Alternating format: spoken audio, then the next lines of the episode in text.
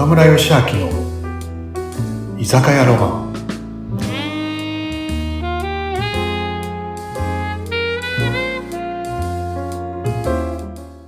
船見さん今週もいらっしゃい。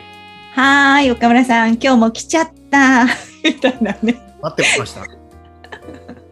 はい、ポッドキャスト始まりました。今日もよろしくお願いします。よろしくお願いします。はい、お願いします。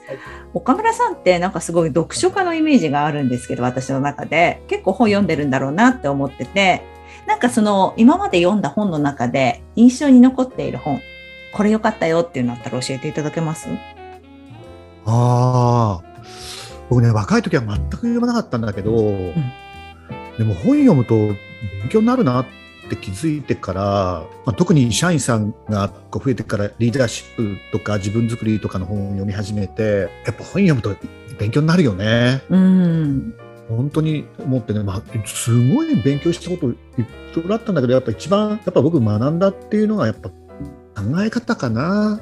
師匠の、ね、西田文夫先生の本もいっぱい読んだし読んだり、斎藤ひとりさんとかね、もう大好きでね、ひとりさんも好きですね、小説でいうと北川康さんとかね、お囲碁啓発が入ってる小説なんだけど、まあ、いっぱいね、言ったらきりないけど、あでもその中で、す素敵というか、僕の中でなんかこう、ああと思ったのがあって、それがね、こう、なんだろうな、こう、子供の時からさ、こう子供ってお母さんの言葉とかにねすごい影響されるじゃない？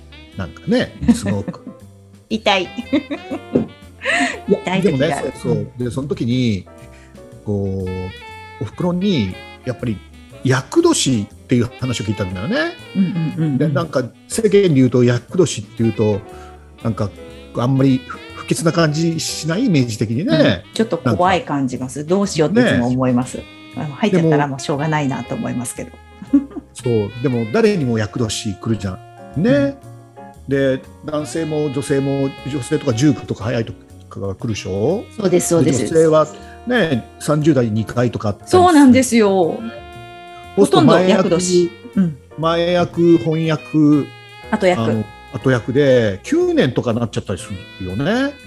うんなんか結構ね、続く時あります。30代はね、すごいあ6続くな30と思ってました年。で6 6 30年年代で6年あるよね。そう。僕なんかねあのーなんかやるときにお店を出店するって時にこう例えば前役翻訳後役ってあった時に、なんか役年はなんか動いちゃダメみたいなこと言われたことあったんではい。で今やりたいのに今お店出したいのに3年も我慢できないなって思ったわけ。で思うでしょでやりたいことが目の前にあってそうね。そうでその時に僕ね斎藤ひとりさんの本読んだ時にね厄年っていうのは飛躍の役っていうことを言ってたんだよね。おおなるほど。飛躍の役年か。躍進の役だね。うんうん。躍進の役で厄年っていうのは不吉なことがある年じゃなくて昔から体に変調がある年だから体のことを気をつけててって。それさえ気をつけてれば厄年は飛躍の役なんだよっていう話を聞いてうん。あそうかって。体は気をつけよう。でも飛躍の役だからいろいろチャレンジしてもいいんだということで僕岡村ロマンっていう会社を厄年に作ったり出店したりそう。そう。それを聞いた時にだからだから今でももう今年僕厄年だけどもう今年はもう一段と飛躍する年だと思っていろんなことにチャレンジしてるかな。うんうん。そう思うだけで人間ってさなんかねあの良くないですか？だからもうひ僕の中の頭の中のイメージは厄年の役は飛躍の役あ、ねいいですね。そうあとね、うんあのひとりさんの本の中にね4と9の会話っていうのがあったんだよねまた面白いんだよね4とでよ9。数字の4と9のねひとりさんがい夢を見てたっていうねうん。その中で数字の4と9がひとりさんの頭の中で夢の中で会話してるんだってイメージできる？4と9が。でその その会話がうんうん。俺らさうん。何も悪いことしてないのに日本人に嫌われてるんだよなって っていう会話なんだよね。なるほど。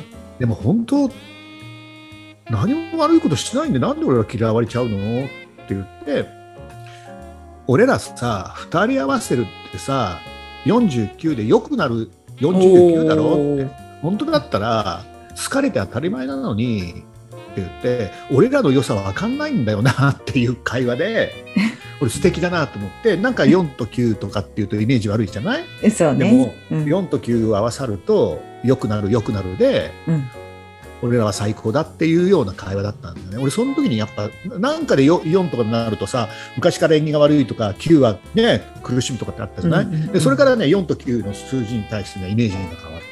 だから、うん事務所の名前もさ一応49とか使ってみたりそうおみお店とか事務所の名前あの名前じゃない電話番号もね、うんあえてひとりさんの弟子さんってよあの世の中にいっぱいいるんだけど斎藤ひとりさんはねうんうんうんもうまマナー弟子というか10人の弟子さんっているじゃないですか、はいもう10はい。人のお弟子さんの電話番号大体4と9入ってるからねあ、岡村さん、そっか、あれでしたね。どなたかとお食事されてる写真見たことがあります。ま、まな弟子さんと。そうだね長松、そうそうだねしげちゃんねあ、長松さんもそうなんですか。なるほど。しげちゃんは、あれだね、あの大分の、しげちゃんは10人のお弟子さんじゃなくて、11人目のお弟子さんだったけどね、そうなんですね。あの大分でたこ焼き居酒屋から始まって、あ、そうなんですか。ひとりさんの本を読んで、弟子入りさせてくださいってなって、うん、それで、ね、飲食、居酒屋も10店舗くらいやったのかな、今、どっちかっていうと、作家さんになっちゃってるよね、もう本本を。いや、めっちゃすごい。いですよね。30人は見た目が 9, 9割でしたっけ？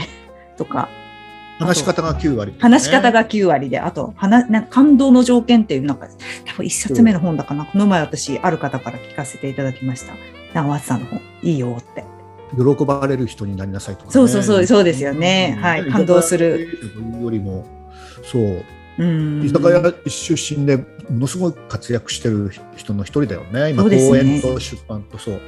そうですねち。ゃんの話になってきたけど、でも、やっぱそれだけ斎藤ひとりさんの考え方っていうのは、ね、いろんな人に影響を与えてるんで、うんすごいなってね。ん僕、ひとりさんにね、ひとりさんってなかなか会えないじゃないですか。斎藤ひとりひとりさん私も会いたいけど、会ったことないですけど、もしかして会ったことあるんですか？あるんですよ。そそれこそ、えーすごい。長松のしげちゃんに連れてってもらって、ひとりさんとね、ちょっとご飯食べたことあるんですよ。え、すごいですね。お顔拝見したことあるんだ。斎藤ひとりさん知らないと誰ってなるけど、ひとりさん知ってる人にとっては、これはね、すごい、あすごいって思ってもらえる。いや、すごいと思う。私もどれだけ探したけど、絶対出てこないから、もう諦めました。写真も出てない。